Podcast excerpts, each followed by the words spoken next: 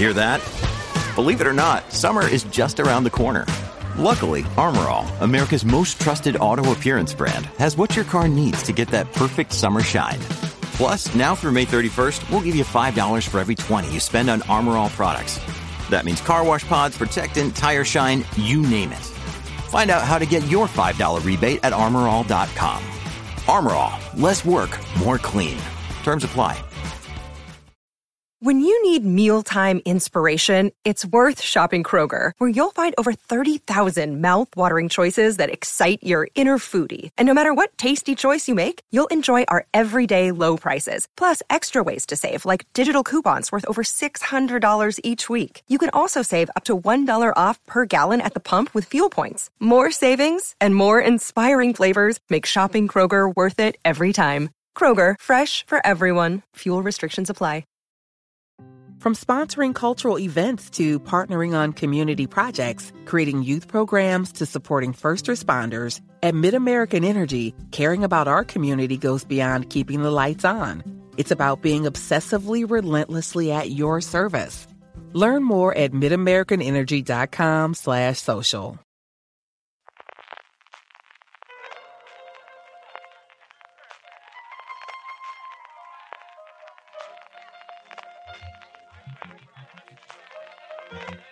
Estás escuchando Fuera de Series con CJ Navas. Desde que se acelera la concentración en la guerra del streaming en California, estás escuchando streaming de Fuera de Series, el programa que semana a semana te trae todas las noticias, comentarios y curiosidades del mundo de las series de televisión.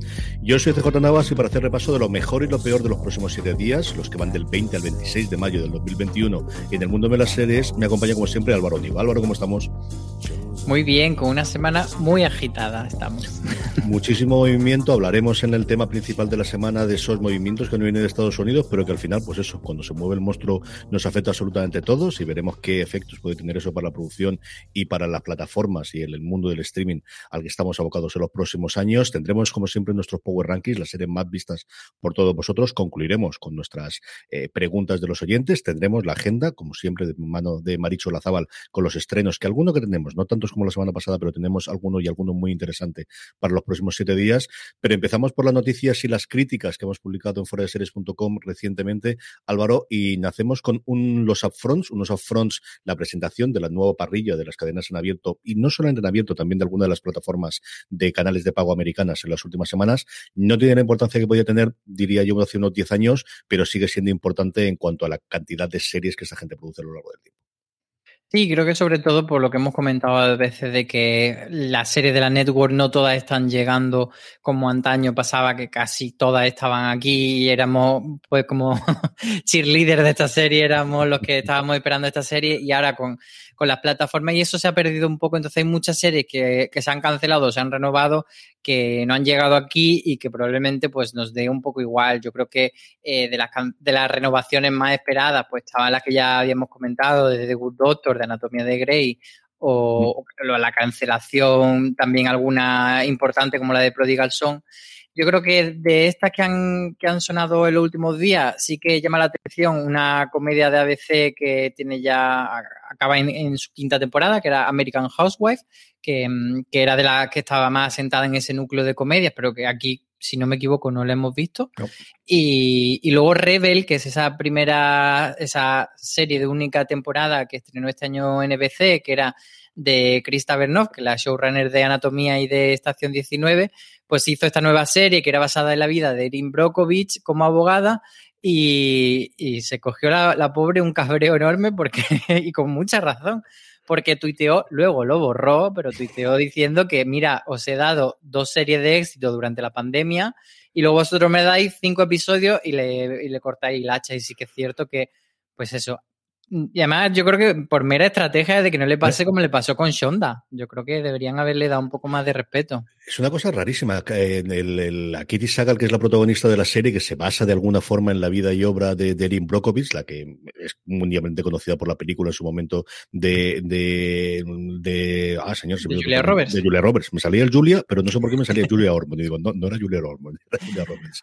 Y a Kitty Sagal le vi una entrevista que, que hizo con Mark Maron recientemente en su podcast y hablaba de toda la complejidad que había tenido, pero que habían querido tirar para adelante porque lo hicieron en plena pandemia con unos controles mucho más exhaustivos de lo que tenemos ahora. Y es de verdad una cancelación rarísima por lo que dices tú, de, sabiendo el problema que han tenido para retener a showrunners y a gente de, la capacidad que tiene esta mujer para llevar adelante, pues no una serie pequeña, es que es Anatomía de Grey y su spin-off que le funciona son las dos series que mejor audiencia tienen.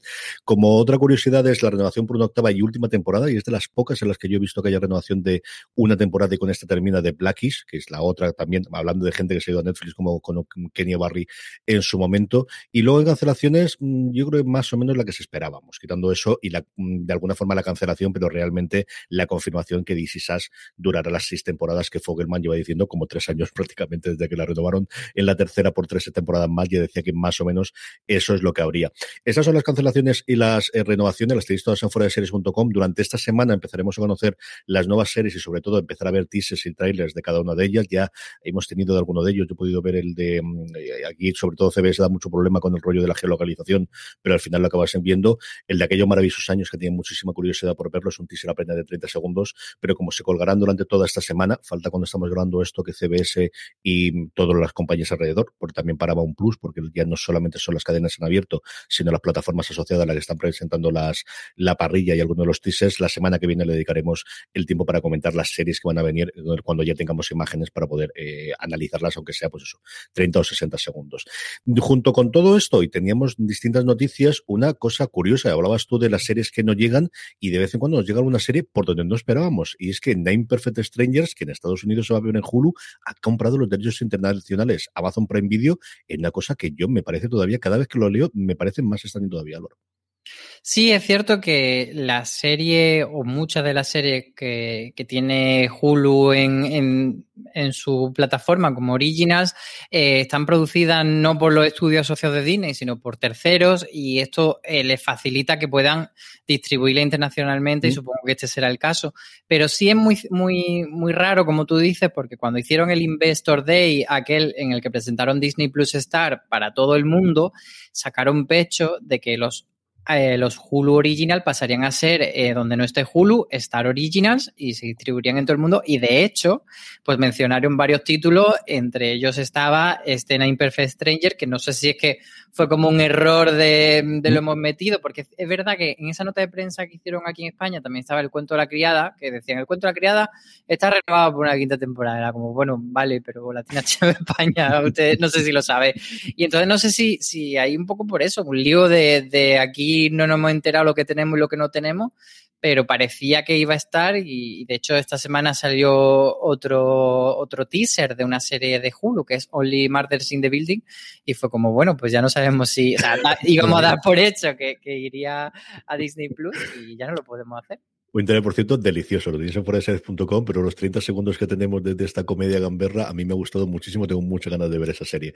Como tengo ganas de ver la segunda temporada de Evil, en mi casa se tienen muchas ganas de ver SEAL Team, se tienen ganas de ver Clarice, que es quizás de los grandes estrenos de cadena en abierto americana que nos falta por llegar. Y son tres de las series, las dos primeras confirmadas y la tercera, que es posible que den el salto de la plataforma en abierto a ese eh, Paramount Plus, que sigue sin dejarnos todavía tampoco España. Pues sí, tendremos que esperar para saber si Paramount Plus llega a España, pero al final están haciendo este movimiento. Eh, para quien no lo sepa, Paramount Plus es la plataforma de streaming en Estados Unidos por ahora, que sustituye lo que antes conocíamos como CBO Access y ahora en esta fusión eh, de Viacom y CBS, el grupo Viacom CBS, pues es su plataforma de cabecera, entonces están haciendo movimientos para que eh, tengan grandes caras y de hecho pues, hicieron algunos con de mover a RuPaul para allá, los Star Trek y ahora pues están aprovechando precisamente esa serie en abierto que no daban suficientes números para mantenerla en lineal porque por ejemplo SEAL Team ya iba por su quinta temporada y estaba como un poco de calleto y de hecho estaba en una cifra parecía, por ejemplo, a MacGyver o a All Rise, que son series que han cancelado, pero por lo visto, pues están bastante, funcionando bastante bien en los entornos de, streaming, no solo en, eh, digamos, en, los que estén asociados a, a Viacom CBS, sino también, pues, eh, cuando han estado, por ejemplo, Evil pasó un tiempo en Estados Unidos por Netflix, funcionó bien. Entonces, pues esta serie que, están ahí que posiblemente fueran a cancelar, pues bueno, es una forma de, resucitarla y de mantener marcas. Que quieras que no, pues han estado viendo cuatro, tres, cuatro millones de personas, que a lo mejor no son muchas personas para el abierto, pero sí para una plataforma pero son series que se venden internacionalmente y hablando de sorpresas y de series que se venden internacionalmente, la sorpresa de la mañana cuando grabamos esto ha sido la vuelta de los misterios de Laura. Ya hubo un cierto escándalo cuando se canceló de aquella forma hace siete años por televisión española y yo no daba ni un duro porque se volviese. De momento volveremos con un especial, pero todo apunta a que podemos tener más episodios a partir del funcionamiento de esta en televisión española. Sí, yo tengo ganas de que, de que se confirme la noticia, digamos, de forma oficial, porque es una exclusiva que, ha sacado Fórmula TV y, da ciertos datos bastante interesantes. Uno de ellos es que los dos guionistas principales de la serie, los dos creadores, que eran Carlos Vila y Javier Olgado, van a estar en esta nueva etapa, en esta TV movie, como tú dices, de, de Los Misterios de Laura. Y, falta por ver cuál va a ser eh, la estrategia de emisión, porque a mí es que me resulta un título muy jugoso para que sea una plataforma a la que se asocia televisión española, pues como hemos visto eh, con Amazon o incluso esto a mí me pega mucho para Movistar, entonces que de repente hay una primera ventana en, en plataforma, yo creo que algo que iremos descubriendo. A mí me pega mucho con Amazon. Yo creo que se pueden encontrar. No, no sabría decirte ahora de cabeza si tienen todos los episodios de las temporadas, pero me sonaría mucho a incorporamos todos los episodios de las temporadas que se emitieron en su momento y ahora tenemos este especial y lo podemos hacer. Y últimamente Televisión Española con Amazon está haciendo bastante, bastantes cosas. Un mesecito apenas nos queda para que llegue Elite, pero mm, antes de que llegue la nueva temporada el 18 de junio tendremos un poquito de, contenido extra esta eh, temporada con Elite Historias Breves van a hacer una especie de spin-off o una temporada puente, quizá, no sabemos cómo llamarlo, pero sí, lo que se trata es de coger a los personajes principales de la serie y mostrarnos cómo ha sido su verano. Eh, desde que empiece el nuevo curso de la encina, que es donde arrancará la nueva temporada. Entonces, me parece como una, buena forma de, de abrir boca y también para, para esos locos de Carmuel, que es el shipeo de Carla y Samuel, bueno, pues les van a dar una pequeña píldora de cómo se han despedido los personajes de, Esther Espósito y Zan Escamilla. Vamos a tener también algo de Omander, vamos a tener ahí a, a, otro chico en, la piscina y un poco colocadillo. Así que, bueno, veremos a ver qué tal va. Y hay otro, por cierto, que es de Nadia en Nueva York, que yo me lo voy a tomar como si fuese un testeo para luego hacer Lucrecia en Nueva York, es lo que realmente queremos y lo que yo llevo insistiendo durante meses. Sí, lo leí, te leí como, como hablabas con Carlos. ¿A qué le importa a nadie? Sí, señor, necesitamos más luz, necesitamos luz en Nueva York, total y absolutamente. Y como necesitamos también más Fargo, y están en ello, están en ello, todavía no han escrito los guiones, pero sí confirmado a Howley que de inicio van a tener más producción, eh, y eso sí, en una fecha más reciente, porque va a ser una temporada contemporánea. Sí, solo dijo la palabra contemporánea y luego explicó que, bueno, que después de todo lo que ha pasado en Minnesota con el, asesinato de George Floyd y todo el tema del conflicto racial, pues que considera que Fargo o cualquier serie que se ambiente en Minnesota no puede vivir de espalda a ello, entonces que tiene que ser una temporada que trate todos estos asuntos y entonces quieren hacerlo pues desde el tiempo presente y a ver cómo lo tratan. Entonces él dice que sí que más o menos tiene en mente las ideas principales de lo que podría ser esta quinta temporada, pero que todavía no la ha escrito. Entonces, pues bueno, aquí ya nos toca a nosotros especular si, si dará tiempo a que la rueden eh, porque es una serie que obviamente se tiene que rodar en invierno, entonces si en este invierno 2021-2022 se podrá rodar o si ya saltará el siguiente año, entonces tendremos la quinta temporada en 2023 o no sé. Yo creo que si ya se ha empezado a dejar ahí es porque tiene intención. Otra cosa es cómo salgan los guiones y cómo le cueste, pero yo creo que sí que tendría intención para rodar en, este invierno de 2021 a 2022. Hasta aquí la noticia, vamos con las críticas. Eh, la primera que tenemos corre a María Joarias y el título dice todo. A pasión rival no le hace justicia el título. Pues efectivamente, es que ese título parece de una serie eh, culebrón venezolano o de una serie turca sobre una madre muy sufrida y no, esto se trata de una serie que ha estrenado aquí Sundance TV y, es sobre, es una serie danesa, por cierto, sobre política. Entonces son dos jóvenes eh, políticos, eh, cada uno de una ideología de un partido opuesto, que pues tienen una noche de pasión y están todo el rato pues a ver si siguen, si no siguen Y, la verdad es que eso, Maríajo la recomienda, dice que, sí que está muy bien. Y una curiosidad de esta serie es que la promocionaron con una ilustración en, redes sociales, no sé si tú la viste, que era como, pues era como si fuese Pablo Iglesias y Ayuso que no se sabe que son ellos ciertamente, pero que tú más o menos entiendes, porque era un señor con coleta, claro. Luego vino Pablo Iglesias, se cortó la coleta y le jodió la promoción, pero, pero se entiende. Yo te tenía la pista cuando llegó la nota de prensa, me atrajo bastante. María Jodemar me lo comparo con Normal People, con lo cual ya me tiene totalmente ganado y es una de las series que tengo pendiente de ver. Esta de verdad que le tengo mucha curiosidad para poder verla. De la que sí que he podido ver un poquito, he visto los tres primeros episodios de los diez, eh, que en una decisión curiosa ha hecho Amazon Prime Video, que últimamente está estrenando semana a semana, incluso Invencible, la estrenó recientemente semana a semana, pero el ferrocarril subterráneo lo ha hecho eh, todos de golpe y es una serie complicadita para meterte mm, cuatro o cinco entre pecho y espalda en una tarde-noche, para que voy a otra cosa. La crítica corría acerca de Aloña Fernández Larrechi, que también nos comenta cuál es, en otro artículo fuera de series, cuál fue la realidad de ese ferrocarril subterráneo. Una serie mm, compleja y aterradora. From sponsoring cultural events to partnering on community projects, creating youth programs to supporting first responders, at MidAmerican Energy, caring about our community goes beyond keeping the lights on. It's about being obsessively relentlessly at your service. Learn more at midamericanenergy.com slash social. Sí, su titular es un viaje épico tan emocionante como aterrador, así que ya nos da ahí todas las claves de que es una serie que merece la pena ver. Como tú dices, el ferrocarril subterráneo, el, tema es que es un término que, que se usó metafóricamente para hablar de esa red de abolicionismo que había para sacar a las personas de los estados del sur, que eran más racistas y donde había esclavitud, a otras zonas de Estados Unidos, pero el ferrocarril subterráneo como tal no se inventaría hasta dentro de un tiempo en, Londres, precisamente. Entonces, eh, pues eso es una... Eh, lo curioso de esta serie es que sí que convierte en el ferrocarril subterráneo y es lo que analiza en otro artículo eh, Aloña, que, bueno, pues eh, Barry Jenkins, que es el creador, él explica que, bueno, que para él, cuando oía ese término, se imaginaba el, tren y entonces quería llevar esa inocencia infantil que tenía él, que además también lo hacía la, la obra en la que está basada la serie, y lo han querido llevar a, pues eso, hacerlo terrenal, hacerlo verdadero. Y es una serie que, por cierto, tenemos un, razones para ver, así que si queréis saber más de este ferrocarril subterráneo, eh, ahí está. Y, una cosilla que tengo que hacer, por cierto, CJ, es quejarme, porque siempre está bien quejarse, de que no nos dicen el, si el título lo van a traducir hasta el último momento, porque esta serie la han promocionado con, con el título en inglés todo el rato y aparece ahí en la tele y ya estaba traducido. Entonces, hombre, Sí, al menos que lo digan antes y que no vaivenes. El más reciente, bueno, yo recuerdo, The Handmaid's Tale, el cuento de la criada se convirtió en el cuento de la criada a partir de la segunda o la tercera temporada. Antes era The Handmaid's Tale, The Handmaid's Tale, The Handmaid's Tale, y luego es cuando decidieron convertirlo, cuando recordaron que aquí se había traducido y que la novela se lleva traducida 40 años con ese título.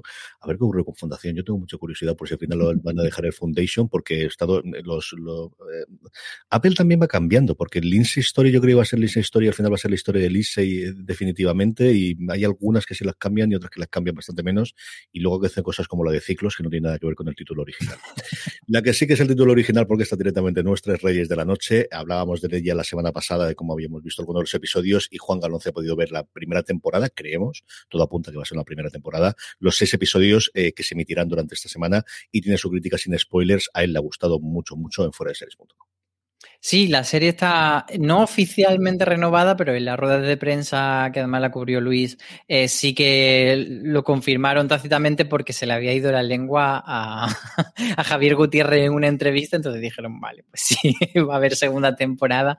Y fue porque le además le dijeron, bueno, es que se queda tan cerrada la serie que no podría tener una segunda temporada. Y él dijo, ¿cómo que no? Pues ya veréis.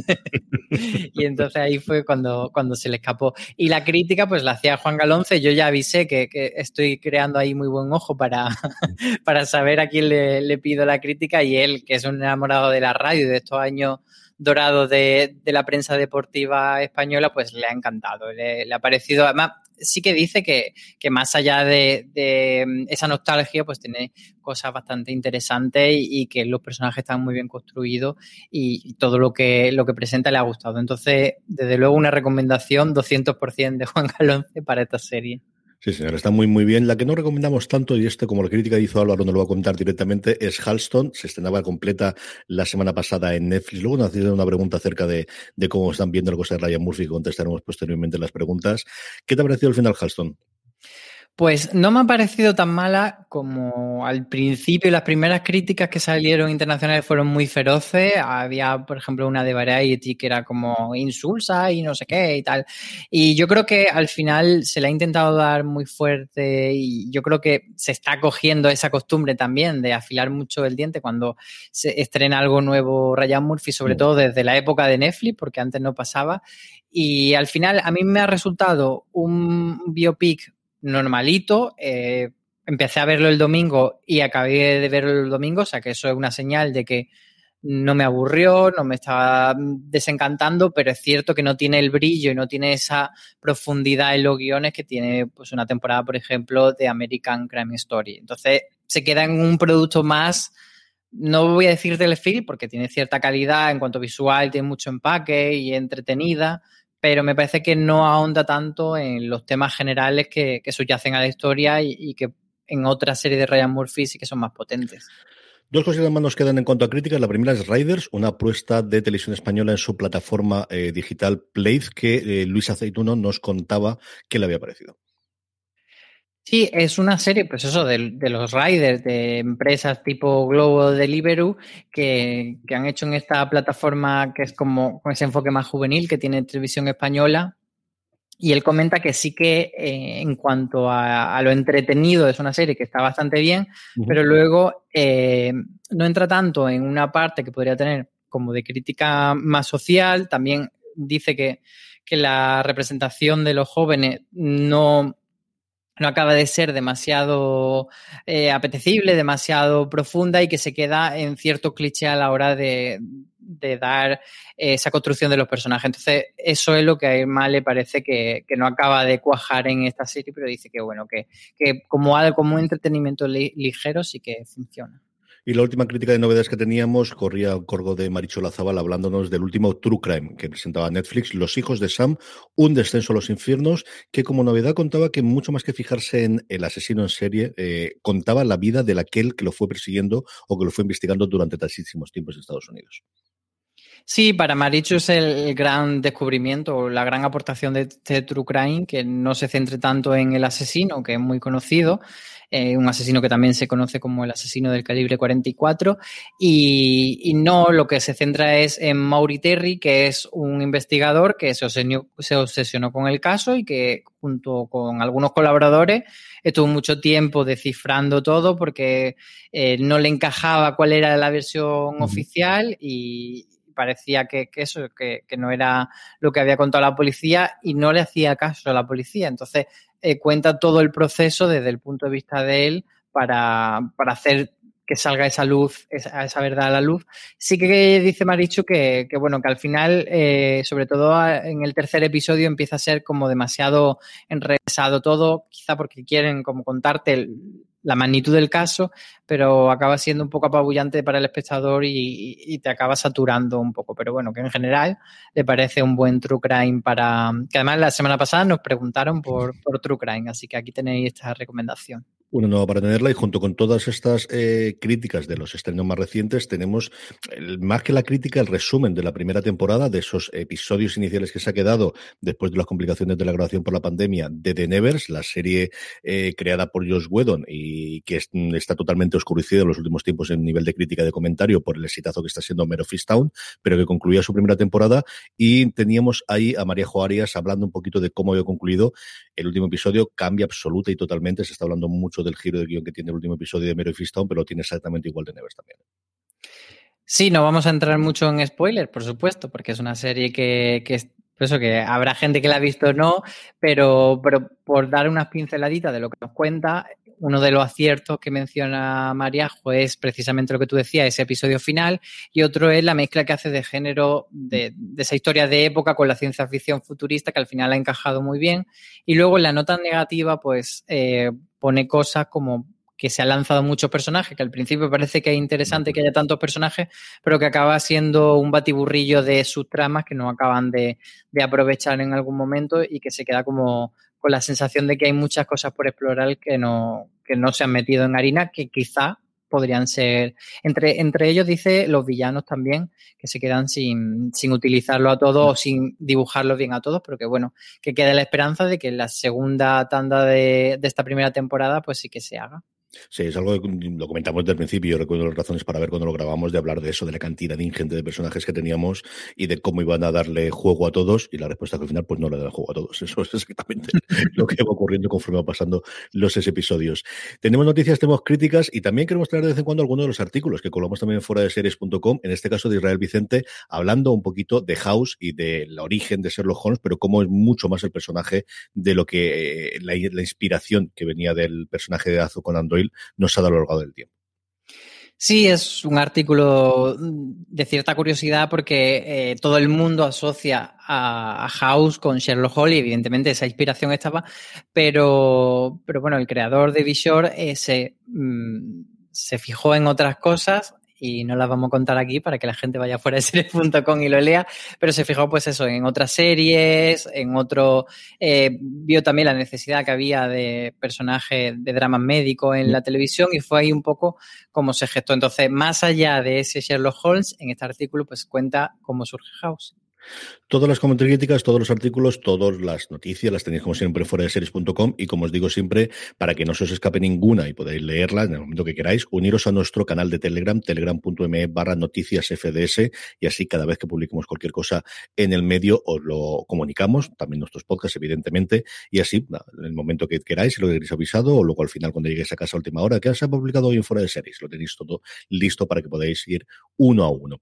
Esto es lo que tenemos a día de hoy, lo que nos viene a partir de la semana que viene, como siempre, nos trae Marichu Lazabal con la agenda de la semana. Marichu, ¿qué tenemos en estos próximos días? Es una semana más bien flojita, sobre todo en comparación a lo que venía siendo la semana pasada, que fue una locura. El jueves 20 de mayo, Netflix estrena la segunda temporada de Special y Cosmo nos trae la quinta temporada de Tandem. El viernes 21 de mayo, eh, Netflix trae El vecino con su segunda y última temporada y Disney Plus trae Modoc, que es una serie extrañísima que me despierta mucha curiosidad, así que acabaré cayendo. El domingo 23 de mayo regresa por fin la que, en fin, no estaba muerta, estaba de parranda, que es Master of None, la tercera temporada, en donde Asis Ansari da un paso al lado y a ver qué es lo que nos vienen a contar, que bueno, por lo menos será algo distinto. El lunes 24 de mayo, Movistar Series estrena la tercera temporada de Black Monday y también Movistar Series trae Buscarse la vida en Brooklyn. Y por fin regresa, esta es una semana de regresos que parecían que no iban a venir no, nunca, la la cuarta temporada En Terapia trae HBO, o sea que, mira, nunca es tarde. El martes 25 de mayo, Filming nos trae Letitia, la Etitia, le, no sé cómo se pronuncia, Leticia o El fin de los hombres, y Fox Life nos traerá La Garzón. Y cerramos la semana con el miércoles 26 de mayo, cuando HBO nos traerá la tercera temporada de In Between. Así que, bueno, flojita en comparación a la semana pasada, pero hay un par de cosillas que rastrear. De todas esas, ¿con cuál te queda más, Mercho?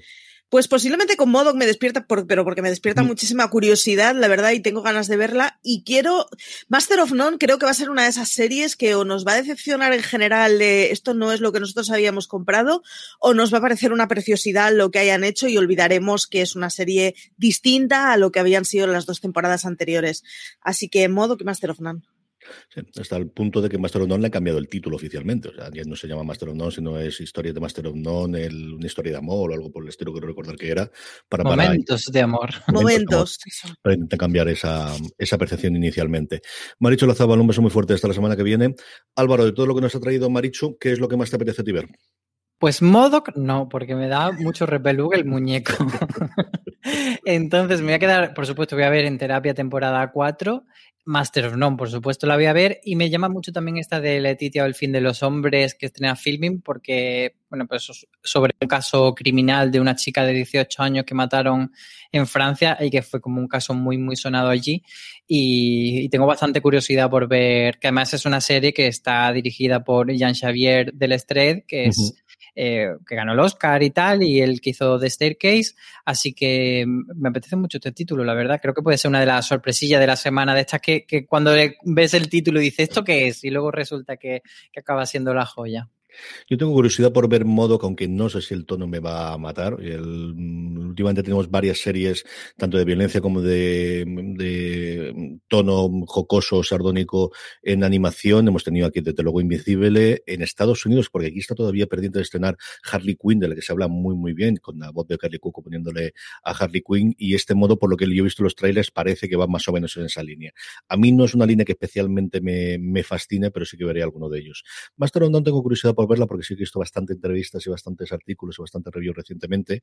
Mister In Between es una serie que yo siempre recomiendo. Si no os habéis acercado a ella, es divertidísima y tiene un tono eh, muy, muy, muy, muy, muy apañado, me recuerda mucho a Patriot, me recuerda salvando muchísimo las diferencias a Breaking Bad en cuanto a tono, pero es una cosa mucho más divertida que esa. Y luego en terapia yo sí que puedo contar, porque estoy mirando si se había acabado el embargo o no, porque me ha sorprendido la poquísima cantidad de críticas que he sido capaz de encontrar de la cuarta temporada de Entre Terapia. Y efectivamente se concluyó el pasado 17, solo encontró una en Variety, han, eh, pasaron 16 de los 24 episodios que van a conformar, es una serie complicadita de verla. Yo he visto lo que por eso, por eso no hay críticas todavía, eso lo creo, no sinceramente, sinceramente, lo creo, Álvaro. Al final son, han reducido de cinco pacientes o de cinco sesiones a la semana a cuatro, que se van a emitir dos el lunes, entiendo aquí en España, y dos el martes, porque en Estados Unidos van el domingo y el lunes, así que serán de esa forma, de forma que la nueva eh, psicóloga que interpreta Uzo Aduba, que está sencillamente majestuosa, es espectacular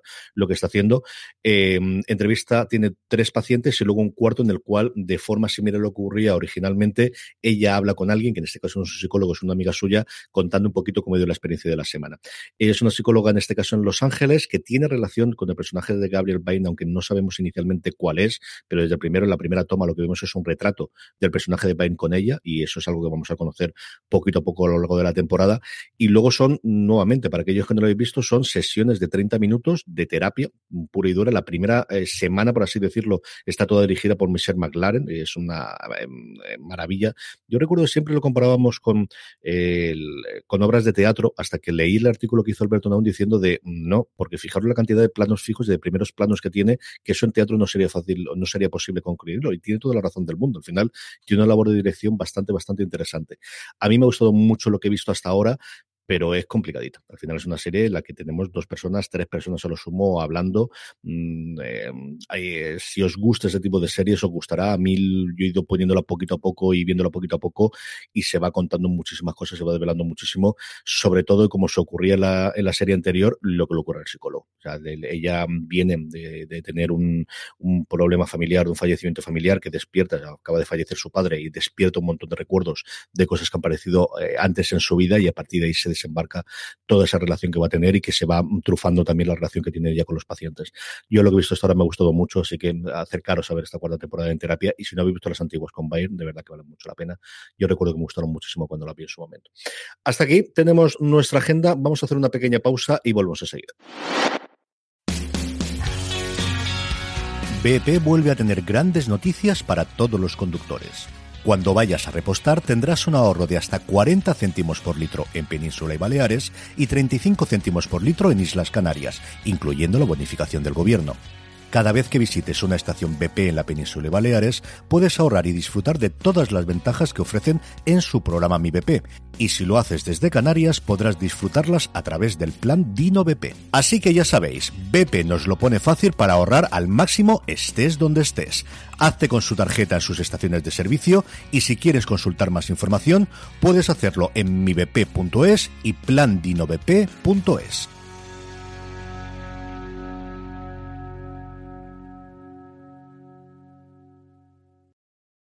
From sponsoring cultural events to partnering on community projects, creating youth programs to supporting first responders, at MidAmerican Energy, caring about our community goes beyond keeping the lights on. It's about being obsessively relentlessly at your service. Learn more at midamericanenergy.com slash social.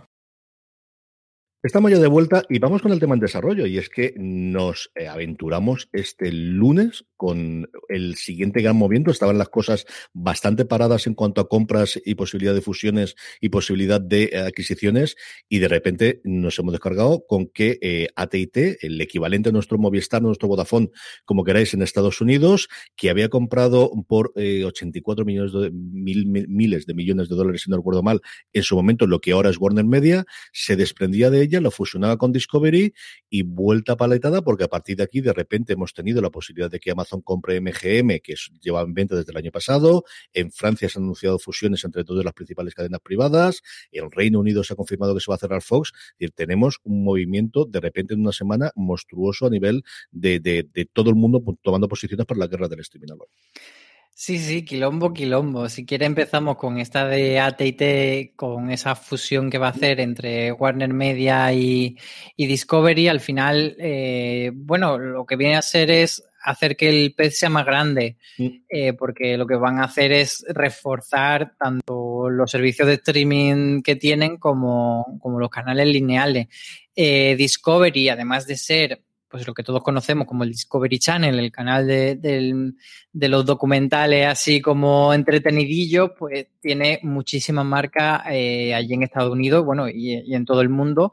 Eh, pues por ejemplo el canal TLC, que es un canal de esto, para que la gente se ubique un poco, TLC es el de eh, mi vida con no sé cuántos kilos, eh, la hermana enana que se casan con hermano enano, todo este tipo, el de, ¿cómo era aquel de mi extraña adicción? Todo este tipo de documentales. Luego tienen el canal, el Food Network, tienen Own, que es el de Oprah Winfrey, tienen Travel Channel, es decir, tienen muchísimos canales de, de este corte de estilo de vida. Entonces, parece ser que, que HBO, o sea, Warner Media, que tenía HBO más, que tiende más a la ficción y a las películas, bueno, pues puede encontrar un complemento muy fuerte con todo este contenido de factual, de reality, de reportajes, etcétera. Lo que no queda tan claro todavía, porque no lo han dicho, básicamente es si van a mantener Discovery Plus, que fue la plataforma que lanzaron eh, hace poco, que además se lanzó con, con, intención de lanzarla internacionalmente, incluso han anunciado ya alguna producción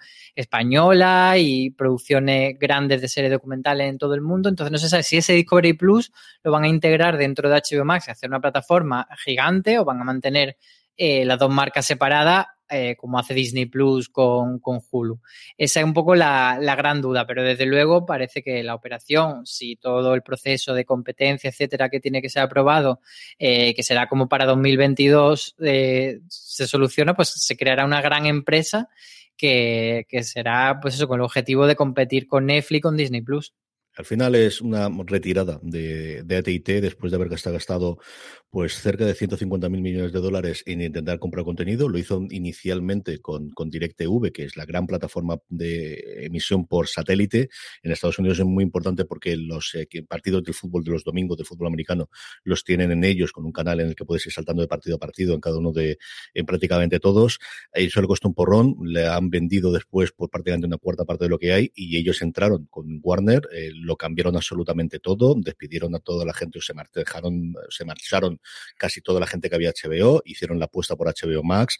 Jason Killar, que es el actualmente el jefe de contenido, que curiosamente es que el mismo sábado, un día antes de que empezaran los rumores y dos días antes de que se confirmasen, tenía una entrevista de estas geográficas que suele salir, aquí saldría en el país o en el mundo, y en Estados Unidos suele ser en el New York Times o en el Wall Street Journal, de ponértelo de cara adelante, y además la propia gente de Wall Street Journal decía que habían puesto todas las facilidades del mundo la gente de prensa de, de, de HBO, pero de verdad, es que además leí la entrevista el sábado, o sea, si no, no es que la después que me llamó mucho la atención y contaba todos sus grandes planes a futuro y de toda la movida que había tenido, sobre todo con los cineastas, cuando había decidido que todas las películas iban a ir a HBO Max simultáneamente en los cines y cómo todo se había calmado y cuál es la estrategia que tenía. Y dos días después se encuentra sin compuesto sin novia porque ya han nombrado que el jefe máximo va a ser el agente de Discovery. Como os digo, eh, ATT tenía un grandísimo problema de deuda porque se infló a, pedir dinero prestado para hacer estas compras, no le acaban de salir como ellos esperaban, y en hecho esta operación, que podría poner a hacer parte económica, pero tampoco creo que sea el público ni el momento para meternos, pero fundamentalmente es recaudar dinero para poder pagar parte de la deuda que tenían y luego decidir que sacan las manos de ahí, aunque siguen manteniendo el 71% del accionariado de la nueva empresa, que como decía Álvaro, va a juntar lo que de alguna forma Warner ha hecho tradicionalmente, o este Warner Media, que es ficción, con el set tipo de documentales barra reality barra estilo de vida que también le está funcionando Discovery en los últimos tiempos y armándose para la guerra del streaming. Y esa es fundamentalmente la casa. Discovery, por ejemplo, tiene Eurosport dentro de Europa, o sea que realmente tiene un peso internacional que HBO ha tenido poquito a poco recientemente, pero que no tiene esa presencia que tradicionalmente tenía Discovery. Y nada, un día después teníamos la confirmación, y esta yo creo que a nosotros nos afecta bastante, de que Fox cerraba en el Reino Unido, habían cerrado ya todos los canales de Disney, cosas como de Disney DX y Disney Channel, cosas similares, y Fox, que funcionaba bien en el Reino Unido, pero que no tenía la importancia que tiene aquí, que sistemáticamente es el primero o el segundo canal de pago más visto, cerraba y chapaba una misma semana en la cual yo no sé si en comparación con esto, porque se lo voy a decir, en Fox España anunciaban que iban a tener en exclusiva la tercera temporada de New Amsterdam también. Sí, pues eso, eh, no sabemos qué pasará, si será, como se suele decir, cuando vea la, la barba del vecino cortada por la tuya remojar. Eh, yo creo que al final en todo este proceso, a veces como hay como dos factores. Uno es, bueno, pues si da dinero lo mantenemos y otras veces llega alguien y dice, no, pues todo esto fuera. y de dinero, no de dinero. Si lo dice un gerifalte, ahí que va. Pero, pero yo creo que tengo la intuición o, la esperanza de que fue España como canal lineal sí que se mantenga un tiempo en España. Eh, quizá Fox Life puede que sí que tenga más papeletas para morirse porque al final le han quitado su, su, serie emblema que era Anatomía de Grey y como decías tú, pues eso, han anunciado esta semana que que van a estrenar en Fox eh, la tercera de New Amsterdam, también han lanzado. Es verdad que los grandes estrenos ya no están, eh, pues Walking Dead eh, sigue, pero quitaron eh, This está perdida en combate. Bueno, pues estamos ahí con la, con la duda de qué pasará. Pero bueno, pues esa información sobre lo que ha pasado en Reino Unido podría ser un avance de lo que pasa aquí en España. Y la última que tenemos a nivel internacional es MGM, que es uno de los estudios independientes que quedan. Quedan alguno, queda Starz por ahí perdida, queda el grupo, este día no es tan pequeñito, pero queda el grupo de MC, queda Sony, que al final no tiene una plataforma como tal y que no sabemos si en algún momento dado o se venderá o tendrá un acuerdo exclusivo, pero MGM, eh, fundamentalmente mm, eh, por todas las series que tiene y en, la parte de cine por James Bond, que de hecho tiene la última pendiente de estreno desde hace un año y medio aproximadamente, se intentó hacer compra por ella, hubo muchos rumores de que Apple intentó comprar la eh, antes de la pandemia, se tiraron para atrás, se volvieron a hacer las, las negociaciones y se está rumorando ahora que Amazon podría hacerse con todo el catálogo histórico de MGM y con todas sus producciones aquí al futuro. Claro, el, al final es una noticia un poco en la línea de cuando Disney compró Fox, que no solamente compra eh, digamos, la empresa que está produciendo cosas o una empresa para potencialmente producir nuevos títulos, es decir, un estudio, sino que compra pues muchísimas marcas que están asociadas a, lo que ya produce y a lo que le pertenecen. Entonces, eh, pues eh, Metro Goldwyn Mayer, por ejemplo, la franquicia Stargate, como tú decías, es James Bond, pero también pues eh, realities de Estados Unidos, franquicias como Survivor, The Voice, El Aprendiz, o sea que tiene muchísimo contenido y, claro, luego habría que ver cómo encaja esa venta hipotética, que todavía no sabemos si se va a consumar o no, o sea, qué se quedaría Amazon, si podría eh, llevarse muchas de esas marcas a la plataforma, eh, contenido que se produce para otros, qué pasaría con él. Pues bueno, hay que ver en qué queda todo eso. Y, pero sí, al final sería como una apuesta sobre todo por llevarse mucho catálogo histórico. Lo que está claro es que las aguas están revueltas y que estamos en ese momento en el que todos nos aventuramos hace dos o tres años de es que todas las plataformas no pueden existir, es que todas al final no podrán durar y hay un momento en el cual pues claro, yo eh, empezando a pensar, digo, yo creo que la que estemos claras es Netflix, tenemos clara Disney Plus, que ha funcionado por encima de las posibilidades o lo que ellos esperaban, tenemos claro Amazon y Apple en el sentido de que al final, mm, si quieren seguir teniendo dinero, tienen dinero infinito para poder seguir inyectando, pero todo el resto de las demás que quieren entrar en este mundo de la guerra del streaming, HBO Max está haciendo esos números, pero bueno lo que ocurre. Peacock y, NBC Universal exactamente igual. Había ciertos rumores de que podría haber una fusión o una compra de NBC Universal y de CBS, eh, Viacom CBS. Esa fusión tendría muchísimos problemas regulatorios en Estados Unidos, porque al final son dos cadenas en abierto que está prohibidísimo en Estados Unidos y al final son dos productoras. Y si ya en su momento a Disney cuando compró Fox le obligaron a, quitar bastante parte, incluida sobre todo la cadena en abierto, a que ocurrir exactamente lo mismo. Pero los rumores y los los, los desde luego, es compras y adquisiciones y que aquí, independiente, independiente, van a quedar muy poquitas cosas en cuestión de dos o tres años. Pero fíjate que decías esto de, de, Apple y que puede meter dinero infinito, pero también hemos visto retirarse a gente muy potente, entre ellos Google a través de YouTube y Facebook, que también son dos empresas con dinero, si no infinito, mm, bastante, bastante larguito. Entonces, bueno, yo me puedo esperar cualquier cosa, pero sí, como, como tú dices, creo que las grandes van a ser Netflix, Amazon, Disney y HBO Max. Y luego, pues eh, creo que Apple puede ir encontrando su lugar y a ver qué pasa con, con, el resto que están ahí como en segundo plano. Yo creo que sí que vamos a ver, pues, NBC, Peacock. Eh, me cuesta ver Paramount a ver cómo se acaba de asentar, porque están haciendo una apuesta muy fuerte, pero bueno, tiene ahí una tarea de, de intentar ser la quinta, la sexta. Así que iremos viendo cómo, cómo van subiendo y si van haciendo alianzas también. Yo recuerdo hace seis años que era el, miedo de viene el coco y el coco era YouTube y era y era eh, y era Facebook. O sea, ese realmente era el coco. Facebook tuvo alguna cosa curiosa. YouTube realmente ha servido para, para hacer Cobra Kai y un par de series más como que me gustaba a mí eh, en su momento y murió absolutamente y totalmente. Y es cierto que hace cuatro o cinco años todo el miedo de las grandes compañías es cuando llegan las tecnológicas y al final las que se han consolidado son las que menos se pensaba en ellas, que era de alguna forma, que era Amazon y que era Apple, como os digo, Apple que, que hay pero no, tiene pinta de que vayan a cambiar la estrategia y Amazon sigue metiendo muchísimo dinero, como estamos hablando incluso con esta compra de 9. Y en Francia fusionándose también. Así que veremos aquí en España, es donde yo no tengo claro el que podemos tener alguna compra o una fusión, porque ya tenemos los dos grupos mediáticos y luego Movistar, y es el que yo veo complicado el que podamos tener un, un tercero que de repente salga alguien salvo que hay alguna compra de canales entre sí, pero no lo sé. Es el, que no acabo de ver yo. ¿Quién se podría fusionar aquí, Álvaro?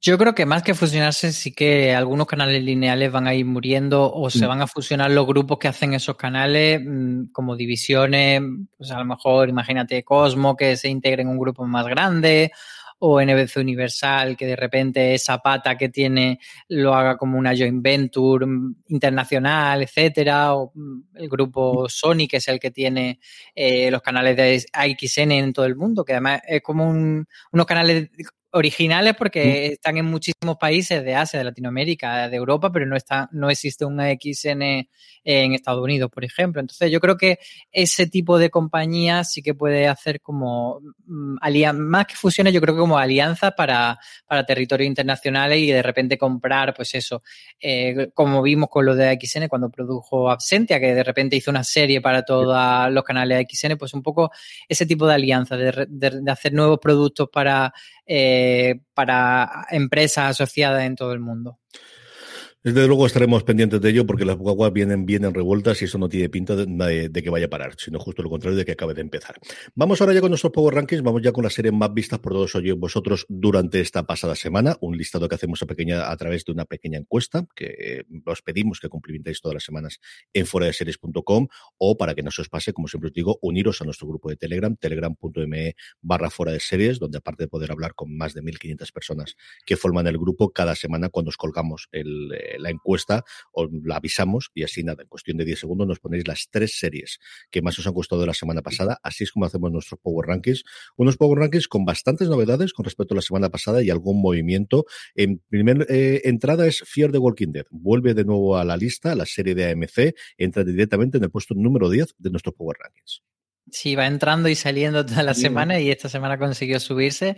Y en el 9 tenemos The Nevers, que da un gran bajón, es la que más baja esta semana, eh, concretamente cuatro puestos con ese final de primera parte de la temporada. En el 8, la otra gran comedia de eh, Apple TV Plus, Mythic Quest. Hemos vuelto otra vez a la oficina de videojuegos, estamos estrenando dos episodios, tuvimos la primera semana y a partir de ahí uno todas las semanas, hablaremos de ello desde luego cuando concluya. Una verdadera maravilla de serie, a mí me fascina. Mythic Quest ocupa el puesto número 8 de nuestro Power Rankings.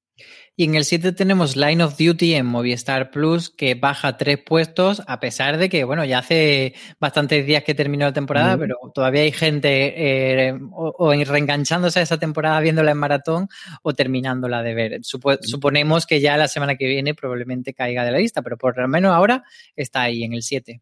Sí, o gente que sabemos que al final se espera que estén todos los episodios de la temporada para verlos todos en maratón, o gente que a lo mejor se quedó colgado en una temporada anterior y ahora viendo las, nuevas, las buenas críticas y la audiencia que ha tenido la sexta temporada se ha puesto a verla, porque está disponible también en Netflix, están no todas las temporadas, pero existen las cuatro anteriores, es decir, que hay en varios sitios más donde se puede ver la New Duty. La sexta no, la sexta está toda completa en Movistar Plus. De la sexta, eh, hablando precisamente de la sexta, el, puesto número seis es el ferrocarril subterráneo. Hablábamos de ella antes, la serie Amazon Pan Video, como os digo, ocupa el puesto número de nuestro Power Rankings. Y esa es una de las entradas de la semana. Y la otra entrada de la semana, la más fuerte, es en el número 5 con Halston, la serie de Netflix de Ryan Murphy, que como ya hemos comentado, bueno, ha tenido ahí cierta, cierta división de opiniones, pero parece que la gente sí que la está viendo. Seguimos en Netflix y es que cae dos puestos El Inocente, la última producción y el último éxito, desde luego, de la producción española del Gigante Rojo, cae dos puestos y se queda en el puesto número cuatro de nuestros Power Rankings. Del Inocente, por cierto, eh, decir que hemos publicado recientemente un artículo, una entrevista que le hizo Beatriz Martínez a Oriol, eh, Oriol, ay, se me ha ido el apellido Oriol, Oriol, Oriol Paulo, Oriol Paulo es el creador de, del Inocente, pues comentando el final de la temporada. Entonces, quien haya visto la serie, yo creo que es muy interesante porque hay muchos artículos en internet del final del Inocente explicado, pero explicado porque lo escribe. No, no, nosotros hemos hablado con el creador de la serie para que explique y lo comente, que es quien tiene que explicarlo. Así que ahí está. En el 3, Pose sube cuatro puestos eh, con la emisión semanal de su tercera y última temporada en HBO España. Un puesto sube el cuento de la criada, está funcionando muy bien de audiencias y de crítica esta nueva temporada después del bajón de la segunda y hasta cierto punto de la tercera. Como os digo, un puesto sube, se queda en el puesto número dos, la serie que en España podemos ver a través de HBO España. Y en el número uno, no puede ser de otra manera, con el episodio que ha tenido esta semana en el que estábamos todo el mundo chillando y mucha gente además leyéndonos chillar diciendo, pues la voy a tener que ver porque estáis flipando, es Made of Town, la serie de Kate Winslet en HB España, que como digo, ha emitido el quinto episodio, quedan dos más, ¿no? Son siete. Son siete en total. Tú ten en cuenta que yo ese episodio lo vi hace, hace mes y medio. Imagínate lo que he tenido que aguantar para no pues tener nada. Es que, es que los screens los carga el diablo, por eso. Yo siempre lo digo, sobre todo con HBO me pasa siempre exactamente igual. Desde no sé si vale la pena y con este tenía la duda cuando empecé a ver el segundo y el tercero, digo, uy, es que luego no me puedo comentarlo con nadie, luego no puedo hacer absolutamente nadie. Dicho eso, nos mandado el sexto. Ya Todo en HBO son muy listos en cuántos episodios dejan y en cuál te dejan el valle. O sea, no, no dicen, pues tres, cuatro. Dicen aquí, aquí, aquí te voy a dejar. Aquí esta parte lo hacían muy, muy bien. Hay otros en los que tenemos todos los episodios de toda la temporada, también según cómo graben, pero yo creo que aquí lo tienen grabado todo. ¿eh? No, sabría decirte si falta sí, alguna cosa de especiales, pero grabado sí que lo tienen que tener absolutamente todo.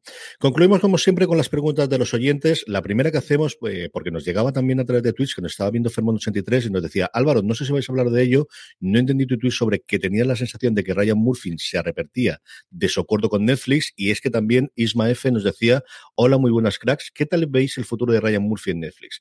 Sé que ha tenido bajones y subidas, pero creo que está haciendo series de nueve al menos. Es un genio. ¿Sabéis para cuántos años es acuerdo con Netflix? Gracias. Álvaro, ¿cómo pues, pues lo primero, un beso a Fermon83, que está toda la semana viéndonos en directo aquí en streaming. Y a ver, el tweet iba porque un poco la, lo que cuenta, y lo voy a decir un poco sin spoiler, por supuesto, lo que, lo que viene a contarnos Hanston es un hombre que es muy creativo, que se que convierte esa creatividad en una empresa y que trabaja con ejecutivos eh, que intentan pues, hacer de su creatividad una, una fábrica de churros de vender muchos productos. Entonces, un poco la valoración que hace eh, la serie o la enseñanza que te quiere dar es un poco eso, cómo se pondera la creatividad y el arte frente a lo empresarial.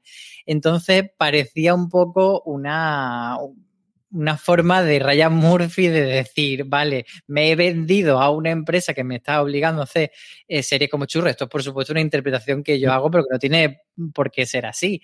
Pero que a lo mejor es una forma de decir, bueno, a lo mejor eh, hacer tantas series para Netflix está eh, quitándole la, capacidad de, hacer las obras más artísticas y, no lo sabemos si él pidiendo ayuda o no, pero desde luego esa, esa paralelismo entre, entre el personaje de Halston y la figura de Ryan Murphy sí que creo que se pueden trazar.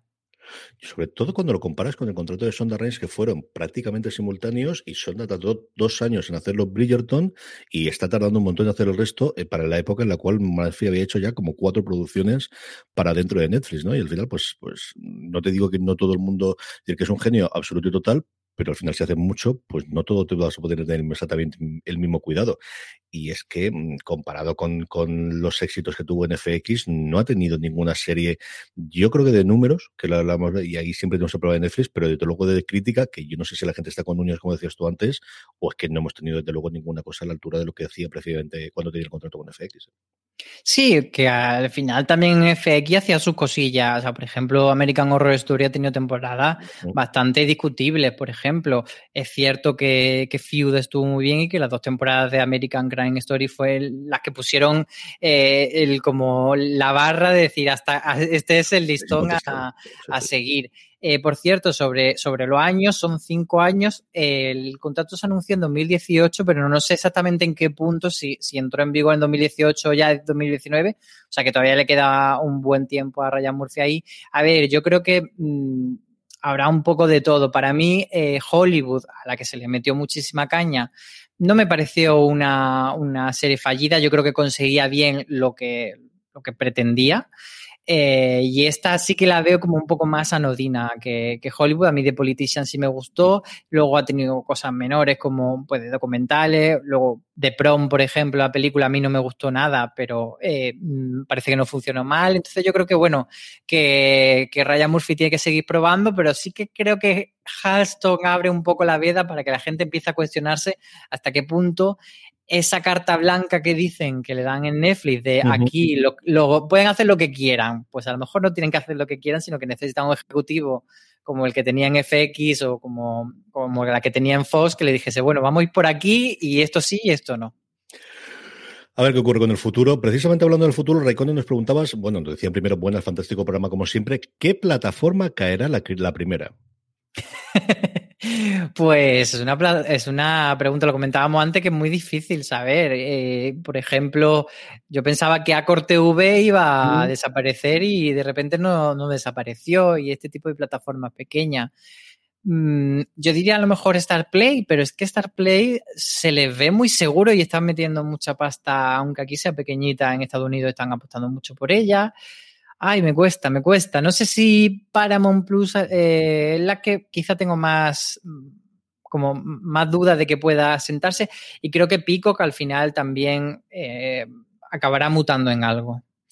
Yo creo que las plataformas han llegado para quedarse. Yo creo que van a morir son los canales lineales. Es decir, de una forma u otra, fusionadas, rehechas, mm, reafirmadas como canales dentro de otros distintos, como puede ser el caso de StatPlay, de tiene sus suscriptores independientes, pero realmente donde ellos pueden hacer fuerza es en Estados Unidos eh, como canal propio como canal independiente que puedes contratar dentro de Amazon o dentro de Apple, igual que aquí, o que suponen en el, resto del mundo, en España especialmente, eh, entrar dentro de la suscripción que puedas tener con tu eh, cablera o aquel que te lleve el internet a casa, yo lo que creo que el futuro es mucho, mucho más complicado son para los canales de pago lineales. Esos son los que yo no tengo nada claro. Creo que irán desapareciendo, lo que no sé es cómo de rápido. Y no sé cuánto habrá acelerado la pandemia esa desaparición poquito a poquito que vamos a tener por dos razones. Primero, porque se dejen de ver, porque tengamos toda la oferta de plataformas. Y segundo, porque las casas madres, que en muchos de los casos también tienen su propia plataforma o están surtiendo de contenido esa plataforma, van a querer, eh, pues como acabamos comentando antes, cerrar Fox, como han hecho en Reino Unido, para dar todo su contenido a Disney Plus. Esa es la que yo creo que va a tener mucho más que caigan las plataformas o que desaparezcan las plataformas, que como decía Álvaro, cayó a Con, que no sé cuántos suscriptores tenían, y de repente vuelto a renacer. Eso sí, al final integrada dentro de su caso de Orange y veremos el resto de las, de las cableras si también lo va a tener. Yo sobre los cables creo que eh, no tanto que vayan a desaparecer, pero sí que creo que van a quedar como más residuales, como un poco fondo de armario, de decir, en vez de ser el sitio donde estrenamos nuevas series, pues de repente que haya un canal con un bucle de mm, de procedimentales, pues eso, de SEAL Team o no sé qué, pero que la, que la temporada de SEAL Team esté en Paramount Plus, pero luego tengas pues ese canal en el que van estrenando episodios de mente, van reponiendo episodios de, de mente criminal en bucle y ese tipo de, de canales. Pero yo creo que, que, van a pasar eso, a ese segundo plano para la gente que le apetece más ver la tele a la antigua usanza, pero no como primera ventana. Sí, señor. Y hasta aquí ha llegado streaming. Volveremos la semana que viene, como siempre, con todas las noticias, con todo el repaso semanal. Hablaremos de los estrenos de las nuevas series que nos traigan los upfronts. Tendremos nuestros power rankings, como siempre, y tendremos todas las críticas en foradeseries.com. Más lo un beso muy fuerte hasta la semana que viene.